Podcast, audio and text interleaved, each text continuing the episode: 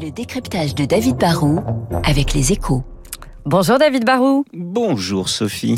Et en cette fin juillet s'achève la saison de la présentation des résultats semestriels. David, quelles leçons peut-on en tirer? Bah, La première leçon, Sophie, c'est que les entreprises françaises s'en sortent finalement plutôt bien. On était très inquiets et finalement, bah, globalement, c'est plutôt bon. Hein. C'est bien sûr plus dur pour l'hôtellerie, les centres commerciaux et le transport aérien ou ferroviaire que, que, pour le luxe, les biens de consommation en général ou les groupes spécialisés dans, la fourniture de produits aux autres entreprises, hein, comme les chimistes ou les spécialistes des matériaux de construction.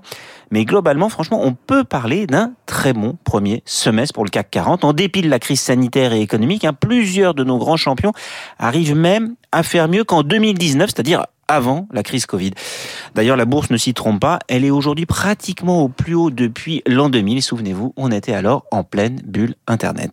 Alors David, évidemment, la question c'est qui sont les principaux gagnants sur le semestre? Bah, En fait, à part certaines exceptions sectorielles, plus on est gros et mondialisé, mieux on s'en sort. Hein. C'est en fait la, la, confirmation que la France a véritablement, mais vraiment bien besoin de ces champions qui exportent. Hein. Ce sont eux les locomotives de notre économie. Et là, moi je retiendrai deux secteurs. Il y a l'aéronautique avec en particulier Airbus qui, qui retrouve des couleurs bien plus vite que prévu. Hein. Il y a un an, il faut s'en souvenir, ils perdaient 2 milliards. Aujourd'hui, bah, ils en gagnent 2. Et l'autre secteur absolument incroyable, c'est le luxe. Hein. C'est les résultats d'un LVMH, le numéro un mondial du secteur, sont tout simplement historiques. Le chiffre d'affaires a bondi de plus de 50% sur six mois. Et pour la branche mode et maroquinerie, hein, qui est la plus importante avec des marques comme Dior ou Louis Vuitton, la croissance est même de 81% par rapport à l'an dernier et de 38% par rapport à 2019 avant la crise. C'est comme en fait si la crise n'avait jamais existé pour eux. Justement, comment expliquer cette bonne résistance des groupes français? Bah Déjà, en dépit de la crise sanitaire, le contexte économique globalement est finalement porteur. Hein. Il y a eu les aides publiques, vous le savez, dans beaucoup de pays. Il y a, de l'épargne chez les consommateurs et surtout, je crois qu'il y a une envie de consommer dès qu'on sort des périodes de confinement.